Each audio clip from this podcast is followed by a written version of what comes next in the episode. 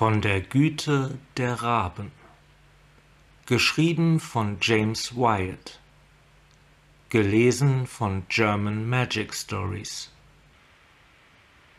Liliana Wess ist die womöglich größte Nekromagierin des Multiversums. Doch schon fast ihr gesamtes Leben lang wird sie von mächtigen Wesenheiten heimgesucht, die sie zu kontrollieren versuchen. Der Drachen-Planeswalker Nicole Bolas, die vier Dämonen, mit denen sie um der Erlangung von Macht willen finstere Pakte eingegangen ist, und der geheimnisvolle Kettenschleier. Sie alle hatten gewaltigen Einfluss auf sie und lenkten sie auf einen Pfad voller Verrat und Mord. Die Einmischung einer noch rätselhafteren Gestalt, die des Rabenmannes, führte gar zum Tod ihres Bruders und zum Entfachen ihres Funkens. Sämtliche ihre Anstrengungen sind inzwischen auf den Versuch ausgerichtet, ihre Freiheit zurückzuerlangen, indem sie ihre dämonischen Meister tötet und die Macht des Kettenschleiers abschüttelt. Doch während sie sich diesen Angelegenheiten widmet, lassen die anderen Mächte, die an ihr zerren, einfach nicht von ihr ab. Liliana Wess ging durch die geschäftigen Straßen des eleganten zweiten Bezirks von Ravnica. Sie schritt durch das Gedränge, das sich wie Wasser vor ihr teilte. Sie zupfte einen ihrer langen Handschuhe zurecht. Das Krächzen eines Rabens nahm sie über dem Lärmen der Menge kaum wahr, der Menge aus Stadtbewohnern und der Menge aus Geistern, die in ihrem Kopf auf sie einwisperten. Hat Jace sie gehört? fragte sie sich. Es war kaum vorstellbar, dass es anders sein sollte. Die Onake-Geister veranstalteten einen ständigen Aufruhr in ihrem Kopf, und Jays telepathische Fähigkeiten hatten diesen Tumult sicher wahrgenommen. Er hatte sich jedoch weder anmerken lassen, dass er sich ihrer Gegenwart bewusst war, noch hatte er anscheinend eine Vorstellung davon, was der Kettenschleier mit ihr machte. Habe ich denn eine Vorstellung davon, was dieses Ding mit mir macht? Wie als Antwort wurden die Stimmen in ihrem Kopf lauter. Gefäß der Vernichtung. Wurzel. Ach, seid doch still, knurrte sie und schüttelte schnell und wild den Kopf. Eine einzelne Haarsträhne löste sich aus ihrer Frisur und hing ihr nun in die Stirn. Die Augen eines jungen Verdalken weiteten sich ob ihres Ausbruchs, und rasch huschte er ihr aus dem Weg. Sie steckte sich das Haar wieder fest, und die Stimmen wurden gedämpfter. Natürlich waren sie auf Chandala, der Heimatwelt der Onake, am lautesten gewesen. Hier auf Ravnica oder auf Innistrad oder auf dem halben Dutzend anderer Welten, die sie unlängst bereist hatte, waren sie in aller Regel kaum mehr als ein Hintergrundgeräusch. Während ihrer Unterhaltung mit Jace jedoch hatte dieses Hintergrundgeräusch eher einem lauten Klappern mit Töpfen geglichen. Und so ganz mochte sie nicht glauben, dass Jace dieses Lärmen entgangen sein sollte. Vielleicht wäre es ihm aufgefallen, dachte sie, wenn wir nicht unterbrochen worden wären. Und wenn er es bemerkt hätte, was dann? Vielleicht hätte er geholfen. Liliana hatte Jace auf der Suche nach einem Schlupfloch aufgesucht, einem Weg aus dem Schlamassel, in den sie geraten war. Die Macht des Kettenschleiers war unermesslich. Er hatte es ihr ermöglicht, Kotopet und Grisselbrand zu töten, zwei der Dämonen, denen sie ihre Seele schuldete was wiederum Teil jener Pakte war, die sie geschlossen hatte, um einen Teil der gottgleichen Magie zurückzuerlangen, die sie im Zuge der Erholung verloren hatte. Doch während sie versucht hatte, sich aus einem alten Handel zu befreien, den sie nur der Macht willen eingegangen war, hatte sie sich unfreiwillig auf einen neuen eingelassen. Die Magie des Kettenschleiers hatte ihren Preis. Sie forderte einen schrecklichen Tribut an ihrem Körper und an ihrer Seele. In ihrer Verzweiflung hatte sie ihn zurück nach Chandala gebracht und versucht, ihn dort zu lassen. Doch sie hatte feststellen müssen, dass ihr das nicht möglich war. Er war an sie gebunden und sie an ihn. Es muss einen Ausweg geben. Jace hätte ihr helfen sollen, etwas ganz Bestimmtes zu finden. Irgendeine Möglichkeit, dass sie den Kettenschleier weiter verwenden konnte, ohne von ihm und den Geistern darin versklavt zu werden. Wenn Jace eines war, dann war er klug. Und wenn der Schleier wirklich irgendeine Macht über ihren Geist hatte, dann war Jace ihres Ermessens nach in der Lage, seinen Griff zu sprengen. Jace hatte jedoch stattdessen sie um Hilfe gebeten, nachdem dieser Soldat Gideon aufgetaucht war. Sie musste bei diesem Gedanken auflachen und zog so die Aufmerksamkeit der verdutzten Passanten um sich herum auf sich. Ein gut gekleideter Händler begegnete kurz ihrem Blick, erbleichte und verschwand in der Menge. Ein Goblin, der ihr im Weg herumstolperte, huschte eilig davon, ohne es zu wagen, sie anzusehen und ein Rabe, der sich auf einer nahen Mauer niedergelassen hatte, richtete eines seiner glänzenden schwarzen Augen auf sie. Sie schaute ihn mit düsterer Miene an und ging weiter. Gideon war in das Restaurant gekommen, hatte ihr Gespräch unterbrochen und Jace geradezu angebettelt, ihn nach Sendika zu begleiten. Irgendeine hinterwäldlerische Welt, die seinen Aussagen nach von riesigen Ungeheuern verwüstet wurde. Liliana hätte ihn beinahe ausgelacht, als würden sie oder Jace sich mit einem solchen Ort abgeben. Immerhin hatte sich Jace, der lebende Gildenbund, um Ravnica zu kümmern. Und außerdem sollte er doch ihr helfen. Doch das hatte er nicht getan. Stattdessen hatte er Gideons Bitte entsprochen. Ich weiß, dass ihr das Richtige tun werdet, hatte Gideon gesagt und Jace war darauf hereingefallen. Und dann hatte er sich nicht entblödet, Liliana zu fragen, ob sie mit ihm kommen wollte. Bei dem Gedanken daran musste sie erneut auflachen. Danach wurde ihr jedoch ganz schwer ums Herz und sie runzelte die Stirn. Sie und Jace hatten einige gute Zeiten hinter sich und auch einigen Spaß zusammen gehabt. Das Wiedersehen mit ihm hatte so manch überraschende Regung in ihr ausgelöst. Sie hatten sich ein Haus in einem von Ravnikas ärmeren Vierteln geteilt und auch ein Bett. Sie hatte dem lieben Jungen in einigen schweren Zeiten beigestanden, ehe sie ihm das sprichwörtliche Messer in den Rücken gestoßen hatte und zu Nicole Bolas zurückgekehrt war, von dem sie geglaubt hatte, dass er ihr helfen würde, sich aus dem Dämonenpakt zu befreien, den er selbst eingefädelt hatte. Was, wenn es dieses Mal anders sein könnte? Was, wenn ich mit ihm ginge und ihm helfe? Vielleicht hätten sie noch mehr gute Zeiten. Vielleicht konnte sie seine Gesellschaft genießen, selbst wenn das bedeutete, sich mit Gideons selbstgerechter Überheblichkeit abgeben zu müssen. Er ist fast so lästig wie ein Engel, dachte sie. Ich weiß, dass du das Richtige tun wirst. In der Tat. Doch vielleicht würde es Spaß machen, es mit ein paar riesigen Ungeheuern aufzunehmen und sie zu gewaltigen Leichen auferstehen zu lassen, die für sie kämpften. Ach, sagte sie, gegen Gideons Ungeheuer zu kämpfen würde bedeuten, den Kettenschleier wieder einsetzen zu müssen. Und somit wäre sie wieder genau da, wo sie angefangen hatte. Das Flattern schwarzer Flügel vor dem Gesicht riss sie aus ihren Gedanken. Noch ein Rabe. Der Rabenmann. Das Krächzen eines Raben. Ein Rabe auf der Mauer. Nun ein aufgescheuchter Rabe vor ihrem Gesicht.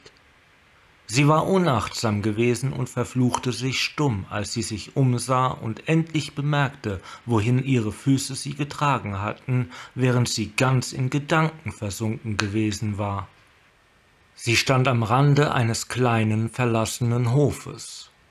Auf einem alten Brunnen, ausgetrocknet und von Kalk verkrustet, hockte ein volles Dutzend Raben.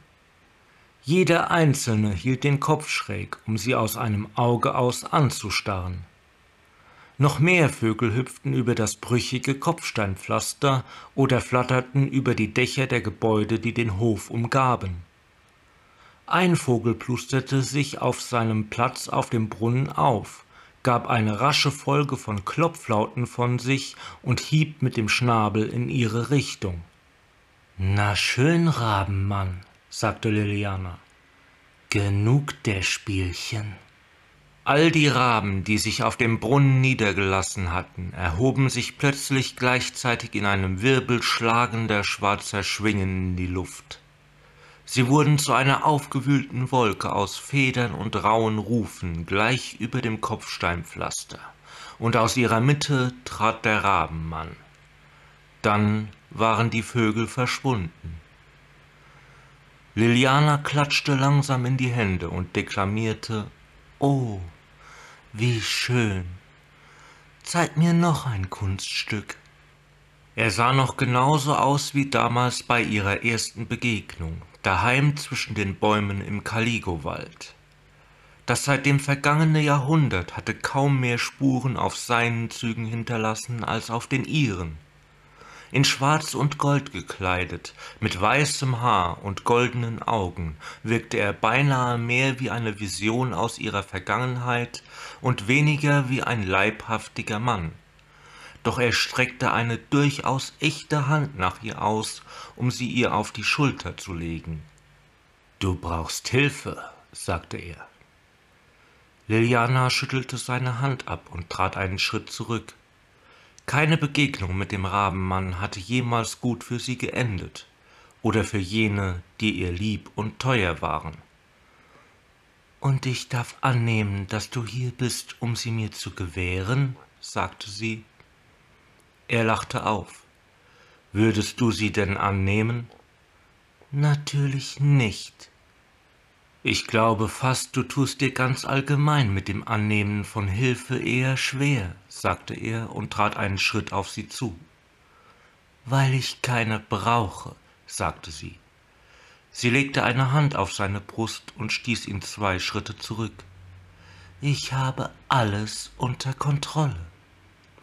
Oh, ich verstehe. Er wirkte belustigt und sie überkam das plötzliche Verlangen, ihm dieses alberne Grinsen aus dem Gesicht zu fegen. Also, was ist dein nächster Schritt? Dich vom Antlitz der Welt zu tilgen und dich und all deine kleine Vögelchen zu meinen untoten Dienern zu machen. Der Rabenmann gluckste. Gib mir einen Grund, weshalb ich das nicht tun sollte, sagte sie. Es klingt so einfach, wie du das sagst. Er zuckte die Schultern. Vielleicht solltest du es wirklich tun. Es wäre auch einfach, sagte sie. Doch es wäre kein Vergnügen. Es wäre einfach, weil sie den Kettenschleier hatte. Sie konnte seine Macht bereits in sich anschwellen fühlen, als wäre er regelrecht begierig darauf, dass sie ihn zum Einsatz brachte und damit wurden auch die Stimmen der Onake wieder lauter. Sie wandte sich von ihm ab und schüttelte den Kopf, um sie zu vertreiben. Sie spürte seinen Atem am Ohr. Einem Feind den Rücken zukehren, Liliana Wess? Etwas stach an ihrem Rücken sachte durch ihr Kleid. Er hielt einen Dolch in der Hand. Ich fürchte dich nicht, sagte sie und ein Kreis aus Dunkelheit brach aus ihr hervor, der den Rabenmann zurücktrieb. Natürlich tust du das, sagte er. Sie wirbelte herum, um ihn anzusehen. Wer bist du? herrschte sie ihn an. Du bist ein Planeswalker. Ich traf dich auf Dominaria, auf Chandala und nun hier. Offensichtlich bist du auch ein Gestaltwandler und du hast aus dem Mund einer Leiche auf Chandala zu mir gesprochen. Wer, was bist du? Sein Mund verzog sich zu einem eher grausamen als belustigten Lächeln, doch er sagte nichts. Du hast von dem Kettenschleier gesprochen, als wäre die ganze Sache deine Idee gewesen. Du hast die Wurzel allen Übels, den Schleier der Täuschung, das Gefäß der Vernichtung gebändigt. Als sie die Worte aussprach, flüsterten die Geister der Onake sie zischend in ihren Gedanken, ein Widerhall wie aus dem Inneren eines Mausoleums. Doch Kotopet sandte mich aus, den Kettenschleier für ihn zu beschaffen. Und dennoch hast du ihm den Schleier nicht zurückgebracht. Ich bin niemandes Botengängerin. Hast du dem Dämon die Idee eingeflüstert, mir diese Aufgabe zu geben? Wenn ja, dann hast du zweifellos die Saat seiner Vernichtung ausgebracht. Du bist das Gefäß einer noch weitaus größeren Vernichtung.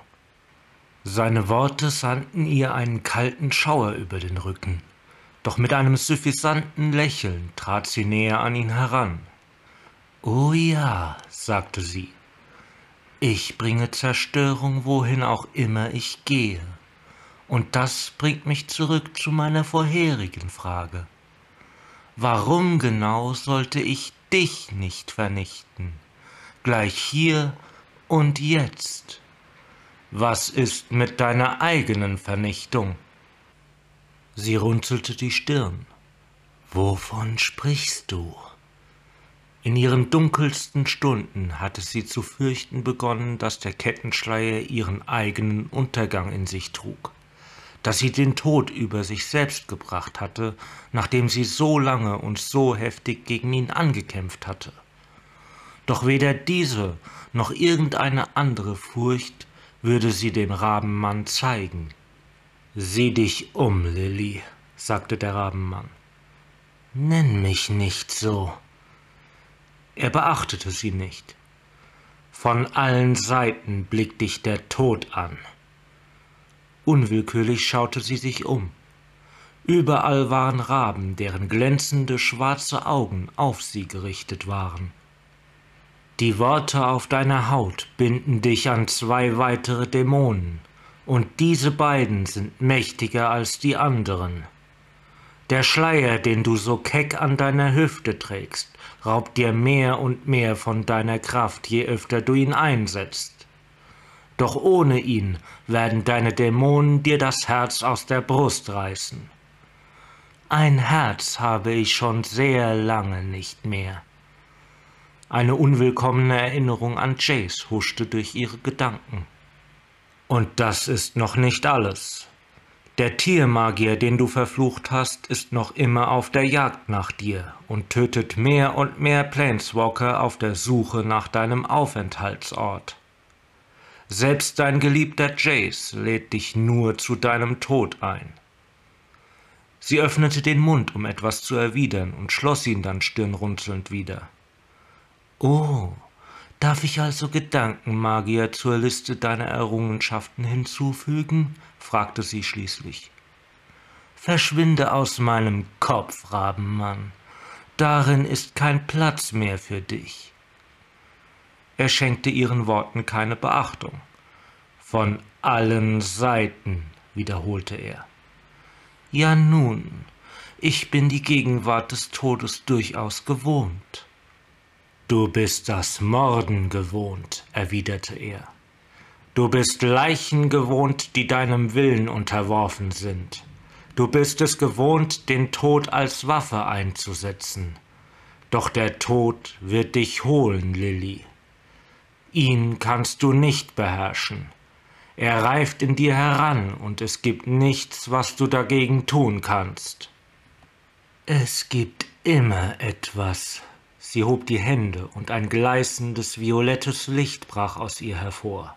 Aus ihren Händen, ihren Augen, den verschlungenen Linien und Schriftzeichen auf ihrer Haut und selbst aus den kleinen schädelförmigen Perlen, die den Kettenschleier zierten, und hüllte den Rabenmann in einem Sturm aus Magie ein. Was man tun kann, beendete sie ihren Satz. Tote Raben und zerzauste Federn übersäten das Kopfsteinpflaster, wo der Rabenmann gestanden hatte. Das Flattern von Flügeln wirbelte die Luft über ihr auf. Sie fuhr herum und sah, wie er mit einem gezückten Dolch aus einer neuerlichen Wolke aus Federn heraustrat. Sie griff nach seinem Handgelenk und zerrte an der Lebenskraft, die durch seine Adern strömte. Die Klinge fiel klirrend zu Boden, als er sich erneut in ein Dutzend krächzender Raben auflöste, deren Schwingen ihr schmerzhaft gegen Gesicht und Arme schlugen. Sie griff nach einem einzigen toten Vogel. Na schön, sagte sie. Ich kann mir auch einen eigenen Schwarm machen. Der Vogel in ihrer Hand zappelte und wand sich frei, als winziger Zombie unter ihrer Kontrolle. Auf dem gesamten Hof erhoben sich weitere untote Raben von den Steinen und hüpften und flatterten auf sie zu. Als sich eine neue Gruppe aus lebenden Vögeln bildete, warfen ihre eigenen Diener sich mit scharfen Klauen und Schnäbeln mitten in sie hinein, um sie zu zerreißen. Einen Augenblick lang glaubte sie zu sehen, wie sich in dem Gewühl der Rabenmann zu formen begann, doch er warf die Hände in die Luft und war verschwunden. Nur eine kleine Handvoll Raben entging dem Gemetzel und flatterte hoch über die Gebäude hinauf, um sich dann im Wind zu zerstreuen. Liliana spürte ein Prickeln auf der Schulter. Als sie auf ihre Haut hinunterblickte, sah sie überall dort, wo die violetten Linien ihrer Dämonenpakte zu verblassen begannen, Blut aus den Poren hervorquellen. Nur winzige rote Nadelstiche. Doch schließlich hatte sie kaum die volle Macht des Kettenschleiers eingesetzt. Sie ließ sich am Fuß des Steinbrunnens nieder, um zu Atem zu kommen und ihre Gedanken zu ordnen. Es war wahr, sie saß in der Falle. Wenn sie den Kettenschleier weiterhin auf diese Weise einsetzte, würde er die Lebenskraft aus ihr heraussaugen, noch bevor sie ihre anderen beiden Dämonen besiegt hatte. Stellte sie sich ihren Dämonen jedoch ohne die Macht des Kettenschleiers, würden sie sie in Stücke reißen. Jace dabei zu helfen, die gewaltigen Ungeheuer auf Sendika zu besiegen, führte sie in dieselbe Zwickmühle. Sie würde sterben, wenn sie den Schleier benutzte, und sie würde sterben, wenn sie es nicht tat. Ich brauche keine Hilfe, sagte sie laut. Jace kann losgehen und Gideons Rätsel lösen. Ich habe mein eigenes. Sie stand auf, schloss die Augen und holte tief Luft. Ihr Magen rumorte ein wenig, als sie ein Tor zwischen den Welten aufschob. Gerade als sie hindurchtrat, hörte sie das spöttische Krächzen eines Raben hinter sich. Das war von der Güte der Raben. Gelesen von German Magic Stories. Falls euch diese Story gefallen hat, verlinke ich euch hier ein paar Videos zu weiteren Stories oder zu ein paar meiner Playlists. Des Weiteren würde ich mich über ein Abo, einen Like oder einen Kommentar freuen. Bis zur nächsten Story.